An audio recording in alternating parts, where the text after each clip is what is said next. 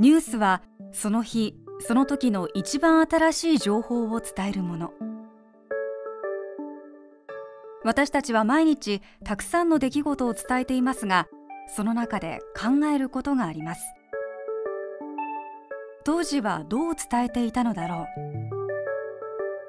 タイムズ2020時間の経過空気熱量。過去と現在の伝え方を比べることで何かが始まる音がする。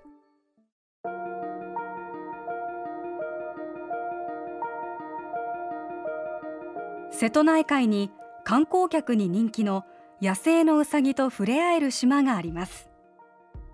広島県竹原市の大久野島。毎年終戦の日の8月15日前後は戦争を振り返るニュースの特集が組まれます。1964年8月15日の TBS ラジオは大久野島について伝えています。ラジオスケッチ。19年目の毒ガス患者。一番嫌なのは冬が一番嫌ですよ、えー、あの時はもう冬ったらこう思いますよ首をつったら、はあ、冬になると。あんまり苦しいから苦しいと。あれから19年。今もなお戦争の爪痕を深く残した大久野島の毒ガス患者たち。広島県竹原市忠野海町の公務員共済病院は戦争中町の沖合にある大久野島の陸軍の毒ガス工場で働きその毒ガスに蝕まれた人たちがもう何年もの間廃人同様の身を寄せ合って19年目の終戦記念日を迎えました。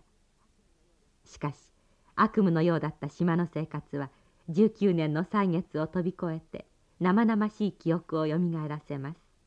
大丈夫だよ。23年陸に帰って駅空気を吸ったら治ると。心配することはないよ。他のことは知らんのですけど科学的なことは。それを持って偉い人は一日なんぼ月産何トンたとえ装置がめけとろうかどうかしとろうがじゃんじゃんやっていかれやいかん。大心に俺思うで働け。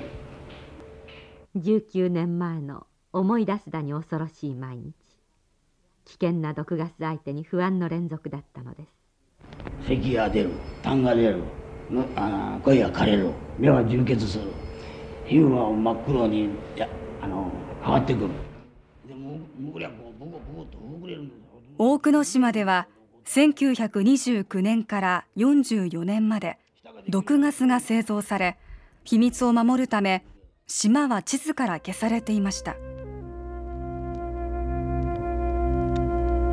こうして瀬戸内の風光明媚な小島大久野島で最盛期の昭和16年には1日にイペリット6トン類サイト3トン生産ガス1トンヒ素窒素ガス3トンという恐るべき量の毒ガスが製造されていきました。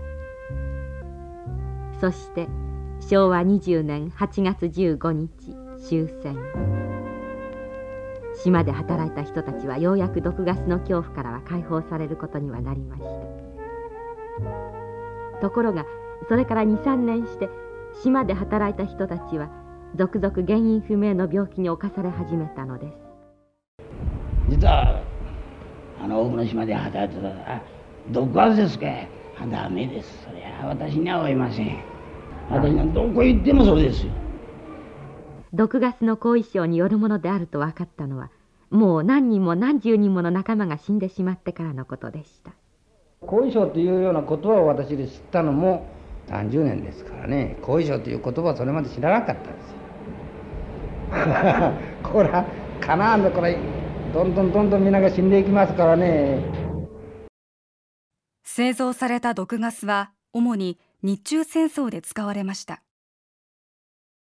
大久野島は朝鮮戦争の時にはアメリカ軍の弾薬置き場になりその後1963年国民のための保養施設が整備されます。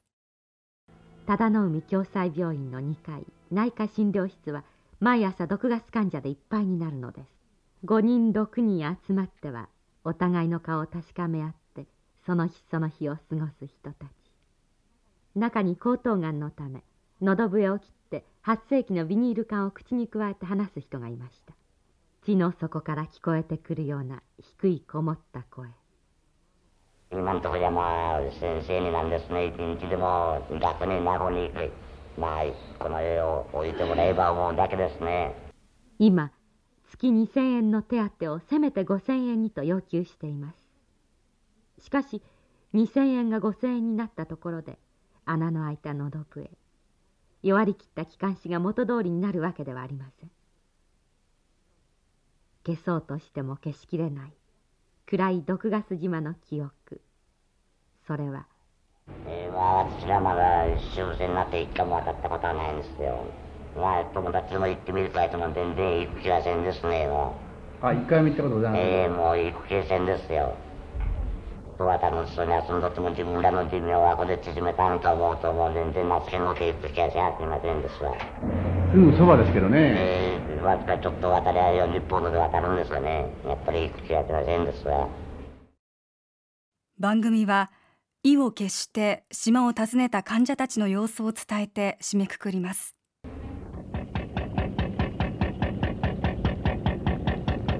忠の海の町から1日10往復もある船で15分ほど。かつての毒ガス島大久野島は今国民休暇村として毎日にぎわいを見せています。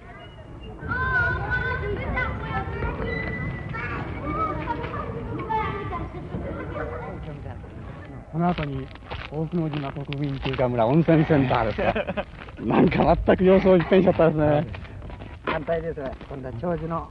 長生きの。戦後初めて島へ渡ったという人たちもその変わりようにもただ驚くばかりですここに建物があって私ら毎日ここでまあ主に仕事しちゃった。あでここから各勾配出て行って修理したりね、ええ、かかつての毒ガス島。大久野島は新しい脚光を浴びて変わりつつあります。19年の歳月はただこの人たちの忌まわしい生活だけで終わってしまうものでしょうか。若い人に言うてももうダメですよ。本当にはしませんわ今は前と今から向かってのされてやますからね若い人はまあええとこやいて嬉しそうに遊んどるですがね。後の味を知っとったものは全然そういう気はしませんよラジオスケッチ。今朝は19年目の毒ガス患者をめぐってお送りしました。ナレーションは大沢よし子でした。1988年。島の桟橋から保養施設に向かう途中に毒ガス資料館が開館しましたうさぎの島として去年1年間で27万人が訪れた大久野島。この5年間ほどは毒ガス資料館に立ち寄る人も増えています。1964年にラジオが拾っていた声の記憶が受け継がれ始めています。TBS ラジオタイムス2020今日は毒ガス清掃の島大久野島についてお伝えしました。お相手は山本恵里香でした。